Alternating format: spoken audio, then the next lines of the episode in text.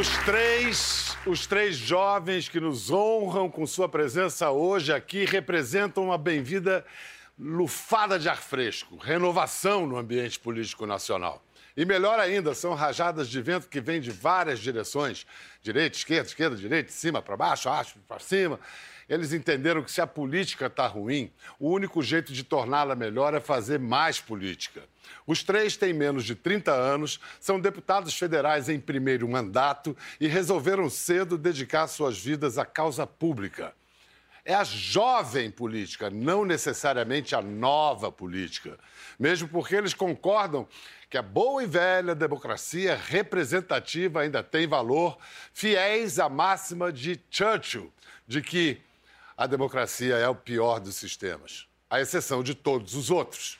Então vamos começar respeitando as convenções, recebendo primeiro a dama. Uma deputada federal de São Paulo, de 25 anos, que assumiu um protagonismo precoce no Congresso. Aliás, precoce é uma palavra que define bem Tabata Amaral.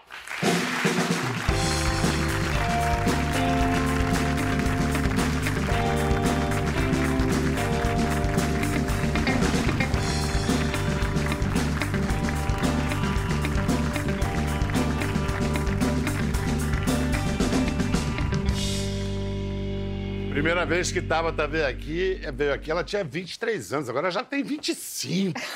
É uma senhora, praticamente. E já aconteceu tanta coisa nesses dois anos, hein, Tabata? Uh. Você sabe que tem um, uma, uma frase atribuída a Santa Teresa d'Ávila que diz: mais lágrimas são derramadas por orações atendidas do que pelas preces sem resposta. Você que rezou, queria tanto chegar ao Congresso, está suportando a maldição das preces atendidas? Olha, primeiro, obrigada pelo convite, que honra poder voltar. Honra Fazem quase aqui. dois anos, mas Isso. é tanta emoção, tanta coisa todos os dias, que às vezes eu paro e lembro, foram só três meses e meio de mandato. Então, acho que, por um lado, sim, é uma grande responsabilidade, especialmente quando você é uma das primeiras da sua comunidade a chegar nesses espaços, mas, por outro, eu realmente acho que tem um trabalho mais legal desse mundo. E eu não queria estar em nenhum outro lugar. É um ano muito difícil para a educação, então, mandato muito difícil, mas que bom que eu estou lá. Mas para uma jovem mulher chegar ao Congresso, aquilo não é um ambiente um pouco ah, inóspito, assim? Você é alvo de algum tipo de estranhamento ou mesmo de machismo? Com certeza. E eu sempre falo sobre isso com mais naturalidade porque alguém tem que falar. E para mim fica muito evidente que causa muito estranhamento ter alguém como eu lá. Não faz parte, não deveria ter acontecido. Deu algum, sabe, alguma pane no sistema. E vem com perguntas, vem com assédio, vem com piadas, vem com interrupções. E no final do dia, é pessoas querendo entender como que você chegou aqui. Você é casada com alguém, você vem de alguma família importante, você foi um fenômeno das redes sociais. E quando eu vou respondendo não a tudo, a pessoa fica, mas, mas pode. E aí eu tenho que falar, não, não só pode, como tem, tem mais chegando no futuro. Então, causa estranhamento, mas faz parte. Olha só, a bandeira da Tabata é a educação, desde sempre, né? E, em defesa da educação, ela já confrontou o ex-ministro Ricardo Vélez, que é ex também, muito se atribui à participação da Tabata para sua queda. E esta semana o conflito de Tabata foi com o sucessor dele, Abraham Weintraub. Eu queria só começar dizendo que nesse momento eu estou entrando com um processo por danos morais contra o senhor por distribuir uma comissão pública, não apenas o meu número pessoal, prints com o meu número pessoal da minha equipe, com mentiras, o que é pior. Isso é um constrangimento, isso não é uma atitude de um ministro. Envergonha, eu tenho vergonha da gente estar aqui, eu cobrando planejamento estratégico, falando de coisas sérias, com respeito, e o senhor me responder com isso, que é falta de maturidade, pelo amor de Deus. Mas vamos lá, né, já que a gente vai entrar nesse nível de debate, o senhor falou de quatro convites feitos pelo senhor. Só faltou combinar com a equipe, porque as três datas que vieram foram de avisação do Vélez. O senhor tomou posse dia 9 de abril e compartilha com o público três convites, sendo que o último foi feito dia 1 de abril. Pelo menos faça as contas, para não passar constrangimento também. Nossa.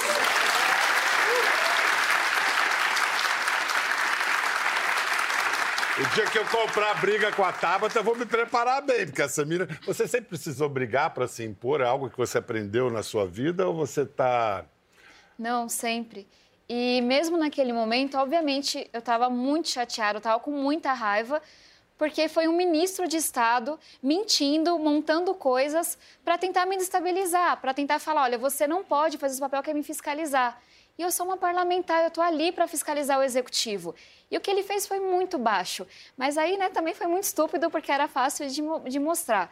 E naquele momento eu pensava, eu fiquei toda vermelha, estava com muita raiva, mas isso não é nada perto do que eu já vivi. Então, quem que é esse ministro para querer dizer que eu não vou poder trabalhar? E daí vem a força. Você considera que depois do Vélez, o Ventral é um avanço? Quais as diferenças entre esses dois olavistas? Não, com o Vélez a gente tinha uma paralisia. Foram três meses e meio de desmandos, polêmicas, demissões e nada, nada, nada foi feito. Com o Ventralbe, eu tive esperança por um certo tempo. Só que logo eu percebi que tinha um projeto.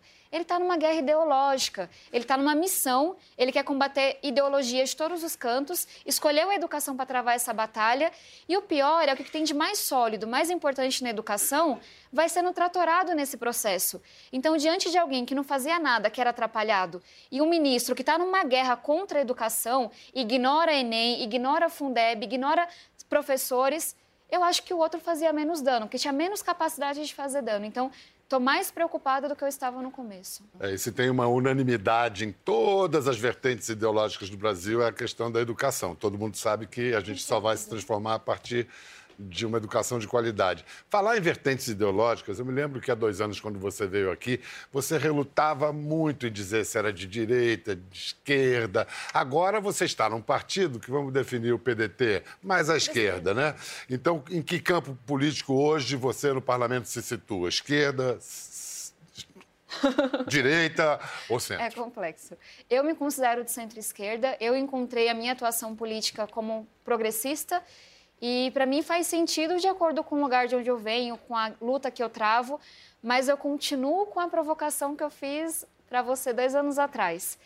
Será que tudo se resume à direita e esquerda? Eu me considero de centro-esquerda, escolhi um partido da educação da centro-esquerda, que é o PDT, e estou nesse campo e, e, me sinto responsável por ele. Mas será que tudo essa polarização? Eu ainda acho, e se passaram dois anos bem intensos, que as pessoas estão mais preocupadas nos extremos com levantar a bandeira, com definir o que elas acham que é verdade, do que de fato falar com as pessoas, do que de fato olhar para a realidade. Então, não tenho receio de me posicionar, mas eu ainda acho que essa guerra ideológica é mais perigosa para o Brasil do que a gente ter um líder autoritário. Traz menos. É, traz mais calor do que luz, né? Traz. É, tem, é. tem um livro que eu gosto muito, que eu estou lendo agora, de um professor de Harvard, que é Como as Democracias Morrem. E ele vai falando que muitas democracias morreram quando a polarização chegou lá em cima. Não é muito o que o presidente fez, o que o Congresso fez. É quando as pessoas realmente se dividiram e uma se dizia do bem, a outra do mal e pararam de conversar. Vamos incluir na conversa agora mais um jovem. Ele despontou como coordenador do Movimento Brasil Livre, o MBL, e mesmo os seus mais amargos adversários reconhecem sua inteligência privilegiada. Ele tem 23 anos, indecente de 23 anos. Foi eleito deputado federal por São Paulo com 465 mil votos. Aplaudam Kim Kataguiri.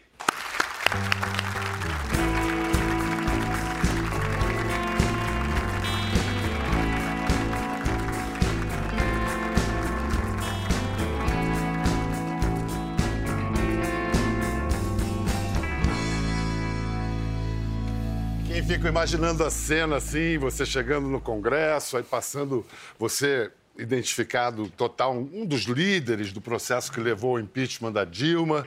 Aí vem aquele pessoal do PT ou de outros partidos, e aí tem climão na hora do cafezinho? Não, é tranquilo. Inclusive, uma polêmica recente que houve aí no, no Twitter foi a divulgação de uma foto minha conversando com o Marcelo Freixo. E aí falaram que absurdo você dialogando com o Marcelo Freixo. Eu falei, a gente, a gente está no parlamento.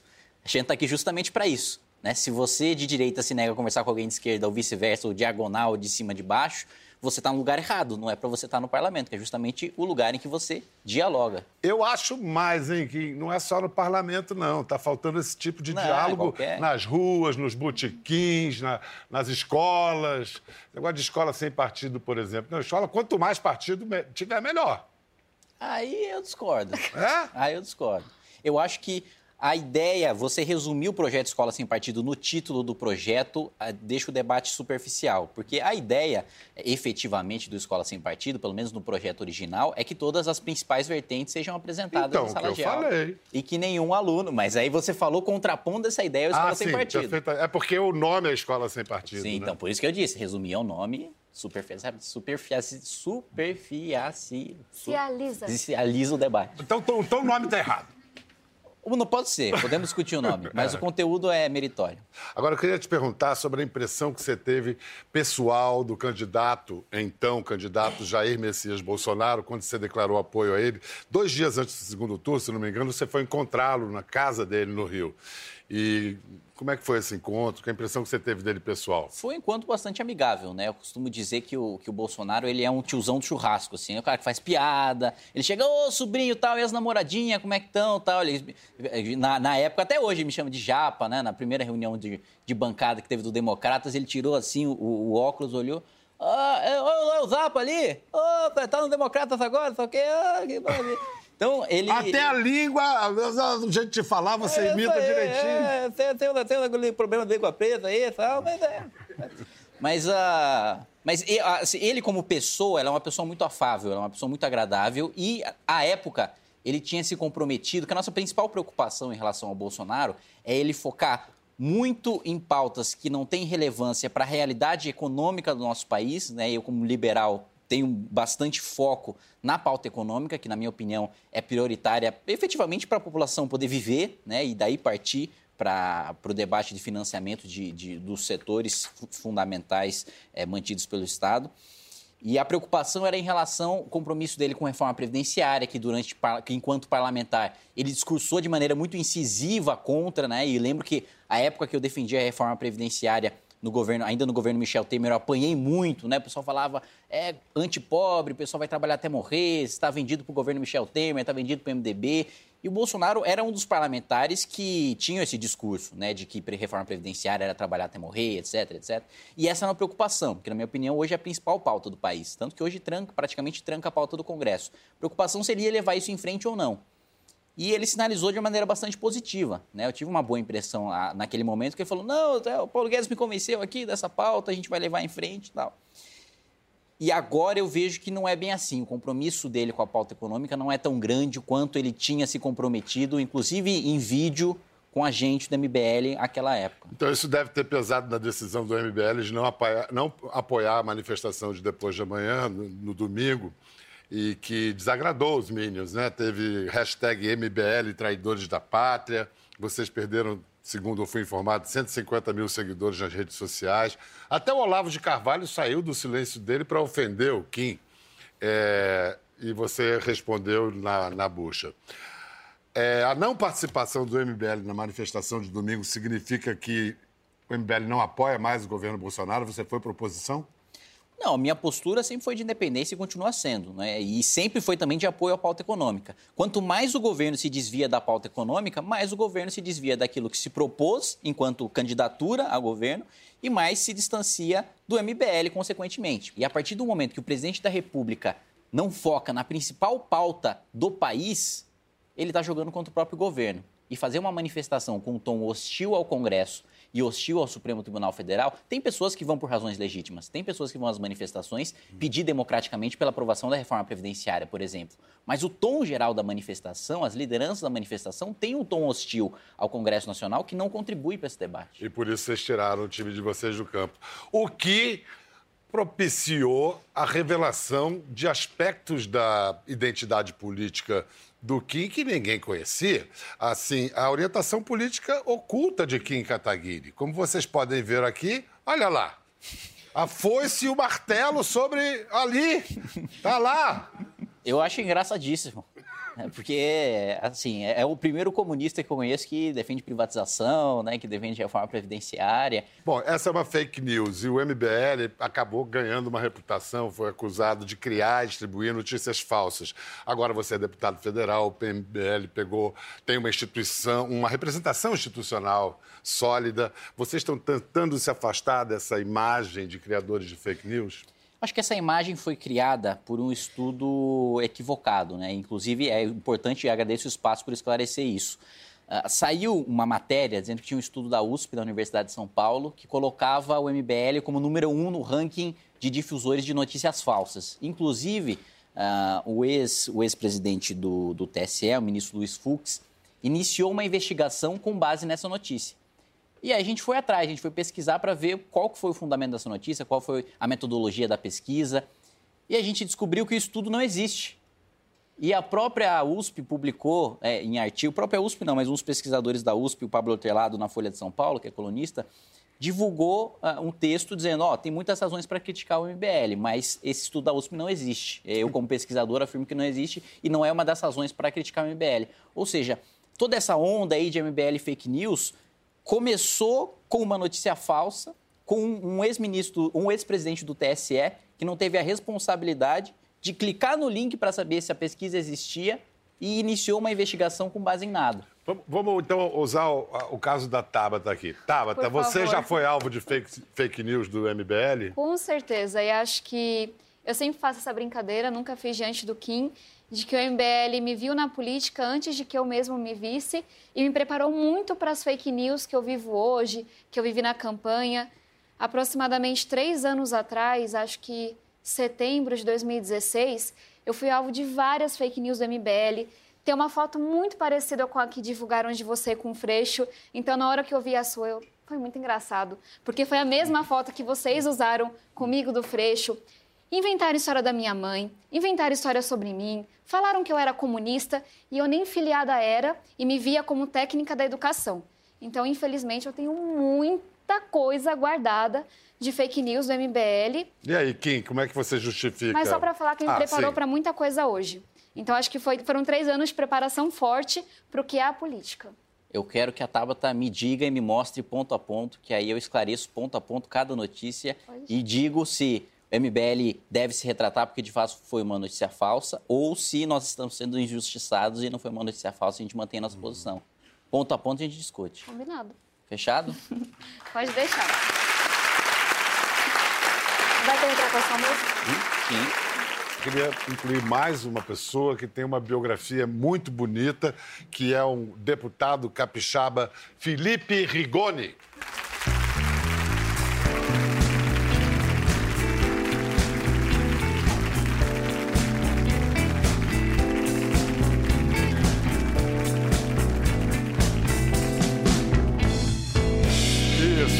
Você já pode sentar.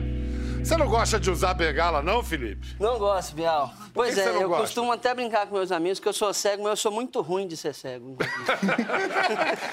Porque... e, na verdade, isso não é nenhum demérito a mim ou, ou, ou aos próprios cegos, mas eu nunca dei certo com as ferramentas é, padrões que os cegos usam meritoriamente, elas são muito importantes. Eu dei errado com a bengala, Sei usar, mas cachorro, não gosto cachorro. muito. Cachorro. Dei errado com cachorro, com cão guia. Ninguém dá errado com cão guia. Eu dei errado com cão guia. Mas o problema foi com o cachorro. Foi o do cachorro ou foi seu? Aí eu já não sei, Biel. Aí, Como é que eu você... sei que ele me jogou num poste um dia, eu não consegui confiar nele mais. Bom, mas é que poste e cachorro é. tem uma relação muito íntima. Pois né? é. é. Escuta, como é que você perdeu a visão, Felipe?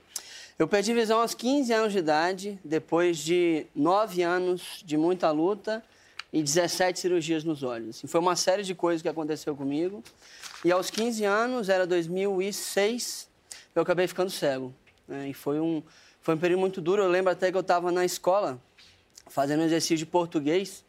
E aí um amigo meu virou para mim e falou bem assim, Felipe, você acabou de escrever três vezes na mesma linha.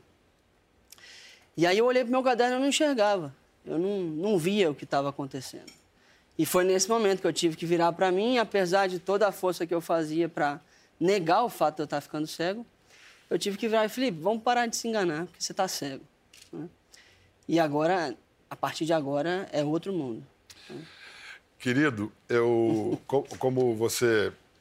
Deixa eu te informar, você está sentado na ponta, Sim. aí tem o Kim, aí tem a Tabata. Ou Exato. seja, a? Tabata está à direita do Kim, o Kim está à esquerda da Tabata. Entre os dois, você estaria mais perto da Tabata ou mais é, perto é do Kim? interessante essa disposição. Mas. Porque, na verdade, é o contrário. Eles estão em posições contrárias. É, exato. Entre os dois, eu estou um pouco mais próximo da Tab, mas eu não estou tão distante do Kim também, não.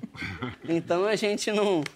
Eu não acho que é por, por isso que a gente tem que se guiar. Deixa eu contar para o pessoal que a deficiência visual do, do Felipe não impediu que ele se tornasse o melhor aluno de sua turma de engenharia de produção da Universidade Federal de Ouro Preto e que fizesse mestrado em Oxford. Qual foi o tema de seu mestrado? Eu fiz um mestrado, em, mestrado profissional em políticas públicas. Né? Eu fui em 2017, voltei em 2018. No dia que eu voltei, eu comecei a campanha.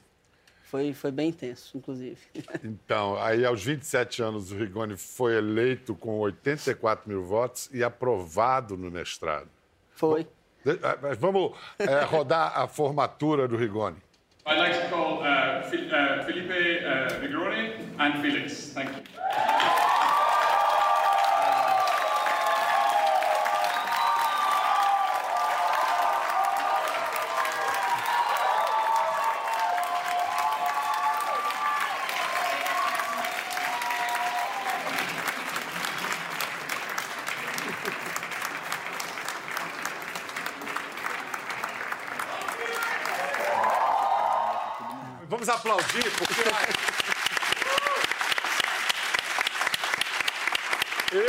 Acho que deve ter sido a primeira vez em Oxford que o cara fez o mestrado sobre a campanha eh, dele para um parlamento Exato. e venceu. Quer dizer, e se você tivesse perdido, tinha zero no mestrado? Não sei, mas eu falei com eles que se eu ganhasse, eu queria 10. Mas, não me der 10, não, mas foi uma nota boa. Mas o, o Congresso, você arrisca ser definido como o deputado cego. Como é que você vai lidar com isso? Olha, eu sou um cego deputado e não um deputado cego, né? Isso eh, tem uma diferença muito grande. Porque.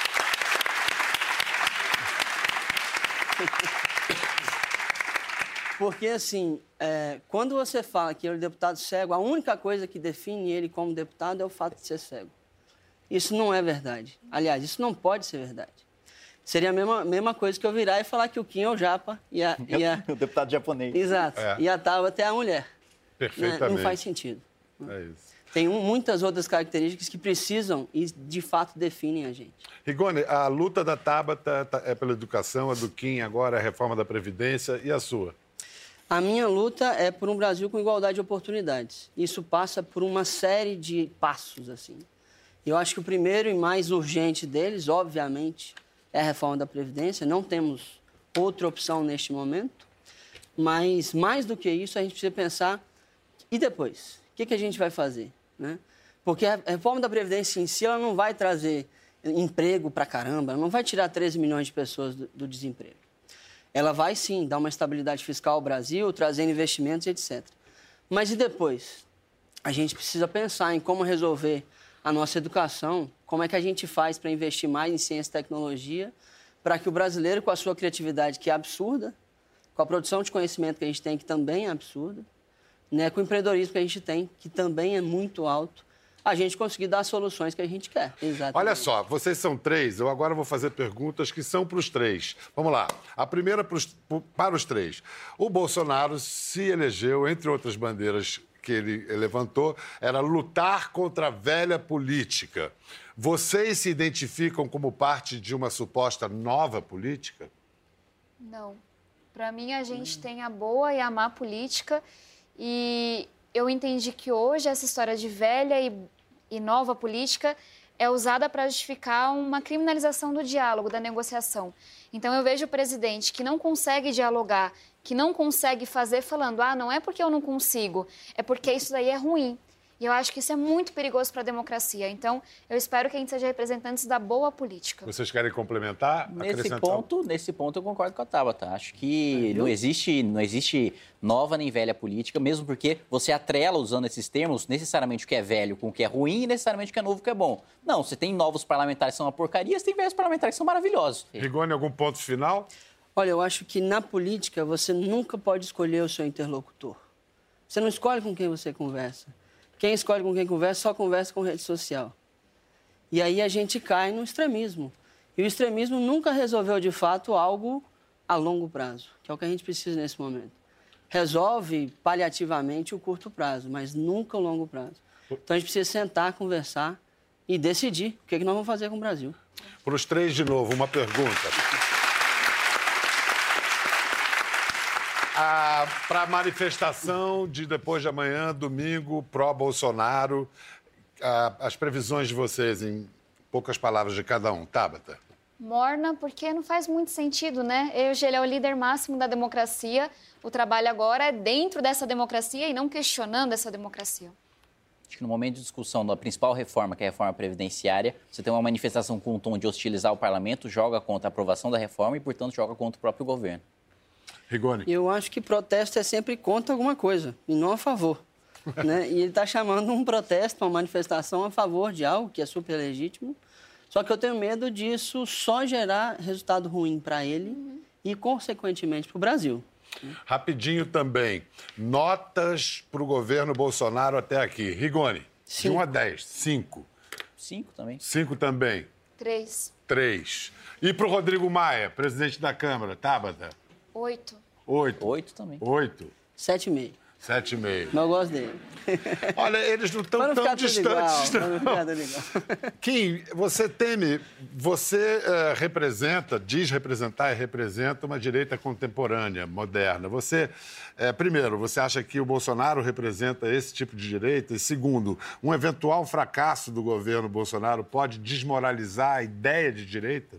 Começando pelo final, acredito que sim, né? Porque a, a, população no geral vê a direita como um negócio só, assim como vê a esquerda como um negócio só, né? Então tá todo mundo no mesmo balaio, digamos assim a manifestação de domingo explicitou as divisões das direitas que existem. Né? Você tem a direita mais liberal, você tem a direita libertária, você tem até uma direita anarquista que defende o fim do Estado para que exista um anarcocapitalismo, você tem uma direita mais conservadora, você tem uma direita intervencionista do ponto de vista econômico e do ponto de vista político também, que defende que os militares tomem o poder. Enfim, você tem diversas direitas a direita que eu defendo é a direita liberal, que tem um foco na pauta econômica, que é a que, na minha visão, coloca comida na mesa das pessoas e efetivamente é que interessa as pessoas. Né? O cara quer saber se ele tem emprego, se ele não tem emprego. O cara não quer saber o que estão fazendo no carnaval, ou a população em geral, apesar de hoje ter muito interesse em política, interessa muito mais se ele está empregado ou se ele não está empregado, ou se o COAF fica, do que se o COAF fica com o Moro ou não fica com o Moro. Né? Quando você fala sentido... carnaval, você está se referindo ao Golden Shower. Exatamente. Infelizmente, eu não queria ter, não queria ter citado, não, mas, mas,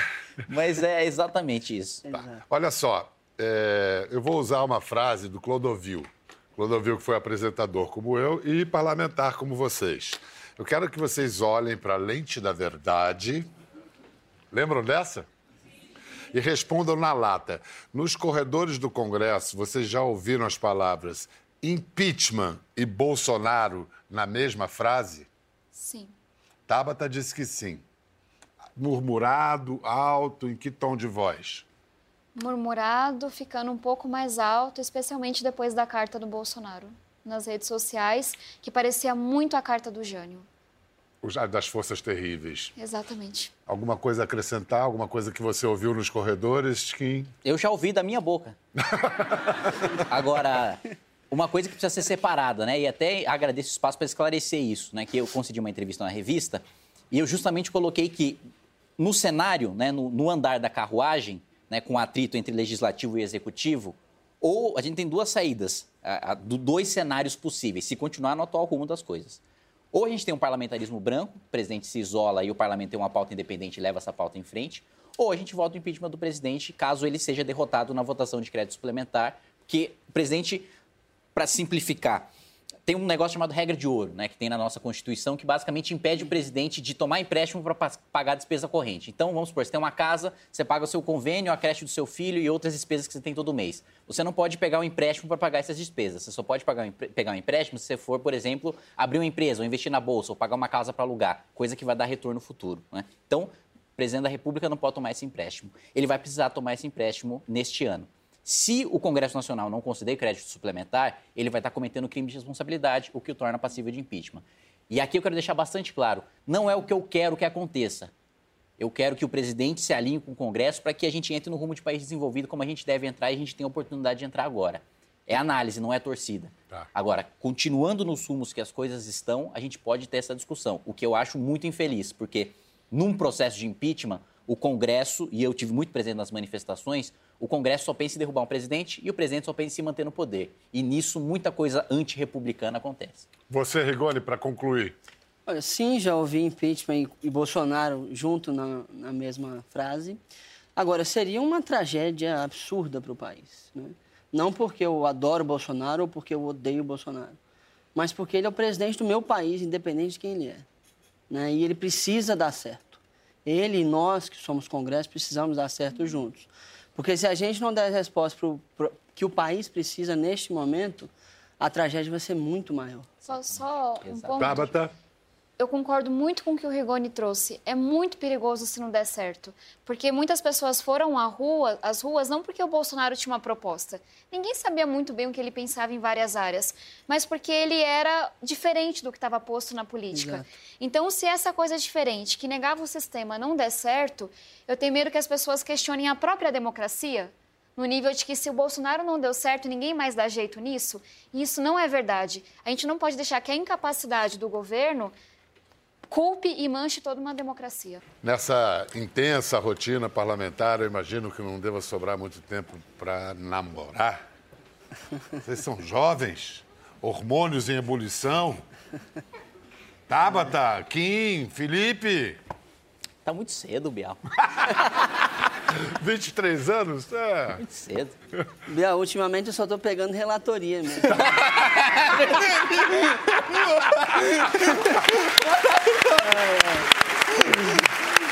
Tabata, você prefere guardar o silêncio? Não, eu namoro, tenho um namorado há mais de três anos, que é meu melhor amigo e, para simplificar as coisas, ele é colombiano. A gente fez faculdade juntos ele é uma das poucas pessoas que eu conheço que realmente conhecem os lados da desigualdade como eu conheço, que foi bolsista em Harvard, como eu fui, mas com a família morando na zona rural da Colômbia, sofrendo com tudo que a Colômbia sofreu, então ele entende muito que é fazer essas duas coisas conversarem. Mas aí você fica em Brasília e ele em São Paulo? Pior, ele mora na Amazônia, trabalhando com saúde e educação pública, viajando por barcos, ah. trabalho belíssimo. E eu em Isso é Brasília é, na. É um namoro remoto, né? Mas olha, a gente se vê a cada um mês mais ou menos. Às vezes eu saio assim, fulano falou isso e mentiu e não sei o que lá. E ele, então, hoje eu vacinei 20 cachorros e eu falei com 20 crianças e eu. Tá tudo bem. Que legal, que legal. Olha só, Kim, o Pedro, como fala? Pedro Deiro, Pedro Deirô, Pedro Deirô. É o Pedro Deirô do MBL, e ele é de um grupo funk também, bonde ele do é rolê, do, né? do rolê. Ele definiu a jovem direita brasileira como a direita transante. Você faz parte da direita transante? Olha, seria até meio patético se eu falasse que eu faço parte da direita transante, dado da minha cara de nerd e eu gostar de anime, de mangá e de jogo de videogame, de Dota. Então... Ia ser, ia ser, meio, ia ser meio, meio vergonhoso. Assim, o Pedro pode até fazer, né? Porque ele é um direitista que veio de banda de funk e tal. Ele tá, ele tá em outro nível. Eu sou mais reservado, sou mais, sou mais flechadão. Então vamos voltar à política menos transante aqui, chegando a uma conclusão. É, qual é o ponto mais alto que vocês almejam? Vamos lá. Felipe Rigoni, presidência da República? Com certeza, mas precisa, precisa ser junto com, com uma série de pessoas maravilhosas, entendeu? Porque a gente não muda as coisas sozinho. Mas você tem essa ambição? Tenho essa ambição. Ah, você ainda tem que envelhecer oito anos, não é isso?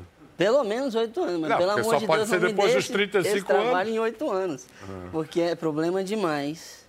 Eu acho que a pessoa que se, se coloca para ser presidente da República, ela precisa não só ter uma capacidade absurda, mas um nível de responsabilidade, de equilíbrio emocional que pouquíssimos de nós brasileiros têm. E a gente precisa desenvolver isso até lá. E Kim, você, até onde você quer chegar? Você tem uma ambição tão declarada quanto a do Felipe? Presidência da República, o quê? Eu quero ser pós-doutor em Direito Constitucional, professor de Direito Constitucional Legal. e politicamente, no máximo, presidente da Câmara. Acho que o Legislativo é mais, sou, como sou, sou um discípulo de Montesquieu, acho que o Legislativo é mais representativo e nobre dos poderes. Presidência mas presidente da Câmara não é pouca coisa, não. Não, não. não o contrário. Hoje é mais poderoso que o presidente da República. Eu não ia falar isso, não. é, não fala isso, não. Ciúme é um problema. É, deixa quieto. Olha só, Tabata, você já falaram que você queria ser presidente da, República, presidente da República, aí você depois disse que nunca disse isso. O que, que você almeja? Chegar aonde? As pessoas acham que é pouco, mas para mim é muito maior. Eu quero que é o Brasil ter a melhor educação pública do mundo.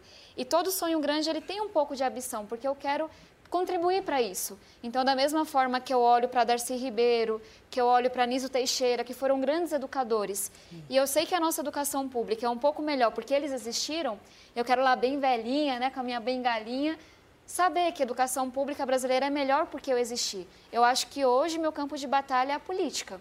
Mas isso pode mudar no futuro. Eu não consigo dizer por onde vai. Eu não sei Exato. qual é a ambição maior, ser presidente da República ou fazer é a educação do Brasil ser é a melhor do mundo. É. Eu tenho a impressão que o paro é duríssimo. escuta, para terminar, primeiro eu queria agradecer muito aos três pelo espírito democrático, pelo exemplo dado nesse debate daqui, mas a gente vive um tempo de desencanto. As pessoas estão com muitos poucos, muito poucos motivos para acreditar. Deem alguns quando eu olho para as manifestações do dia 15, eu acho que a gente começou a ver um pouquinho de algo que eu sempre acreditei, que a educação ela pode unir o país. Eu tenho muito medo da polarização, porque a polarização ela é feita com base em mentiras, fake news, e nada disso constrói a democracia. E quando eu vejo as pessoas de diferentes partidos votando ou não no Bolsonaro, brigando e lutando por uma educação de qualidade, eu falo, olha, tem uma sementinha aí de que alguma coisa pode unir a gente e eu acho que talvez no ano mais difícil que a educação já viveu, de ser afrontada, de ser questionada, eu boto muita fé que é nesse contexto que a educação realmente pode decolar no Brasil, daquele tão sonhado voo. Então, de novo, que bom que eu posso estar no Congresso nesse ano tão difícil. Não Quem? queria estar em nenhum outro lugar. Quem? Motivos para acreditar, acreditar no futuro do Brasil? Olha, eu confesso que nos dois primeiros meses de, de Câmara eu fiquei mal, assim, bem mal e bem pessimista é, concedi entrevista para a Folha, inclusive falando que não acreditava mais na, na, aprovação e nem na votação da reforma previdenciária. Assim, estava mal no nível assim que meu amigo me oferecia Coca-Cola e eu negava. Que isso é um nível bem mal para mim, pessoalmente. mas agora, sinceramente, é, eu estou bastante otimista. Eu acho que o Congresso está conseguindo blindar a reforma previdenciária e a reforma tributária de toda essa bagunça que está acontecendo no Palácio do Planalto, na esplanada dos ministérios. Você costuma, continua falando com o Paulo Guedes quase que diariamente? Continuo falando com o Paulo Guedes e agora eu estou muito mais otimista. Acho que a gente vai aprovar a reforma de um trilhão, acho que a gente vai aprovar dentro do prazo, antes do recesso, acho que a gente vai aprovar a reforma tributária e acho que a gente vai reverter essa perspectiva que foi de crescimento do PIB de 3% para 1%. Acho que a gente reverte isso, porque agora eu estou realmente otimista com a aprovação disso. Acho que o Congresso conseguiu isolar a crise do Planalto, do Twitter, da live, de toda essa bagunça que está acontecendo e vai aprovar e a gente vai crescer e vai voltar a gerar emprego e vai voltar a gerar renda e vai voltar a crescer. Rigoni, motivos para acreditar? Bial, quando aos 15 anos eu fiquei cego, a coisa que fez a virada na minha vida foi o meu pai ele sentou do meu lado um dia e falou bem assim, Felipe, lembra que você tem uma escolha. Isso mudou minha vida completamente. Isso fez eu estar onde eu estou. E hoje eu descubro que, de fato, é sempre as escolhas que a gente faz. E motivos para acreditar tem muitos, assim. Por mais que você discorde ou concorde com o governo Bolsonaro, você não pode negar que ele escolheu o melhor ministro da infraestrutura da história do nosso país. Tarcísio de Freitas, ele está fazendo uma revolução na infraestrutura. O ministro da Ciência e Tecnologia, como quem falou, a Previdência, a tributária estão passando pelo Congresso e vão passar até o fim do ano. Então, assim, motivos para acreditar tem muitos. Tem muita confusão no meio. Né? Isso atrapalha nossas esperanças. Mas se você for olhar concretamente, nós temos muita coisa para acreditar, inclusive algumas para já comemorar. Felipe Rigoni, Kim Kataguiri, Tava Tamaral, muito obrigado. Continue trabalhando. Até a próxima!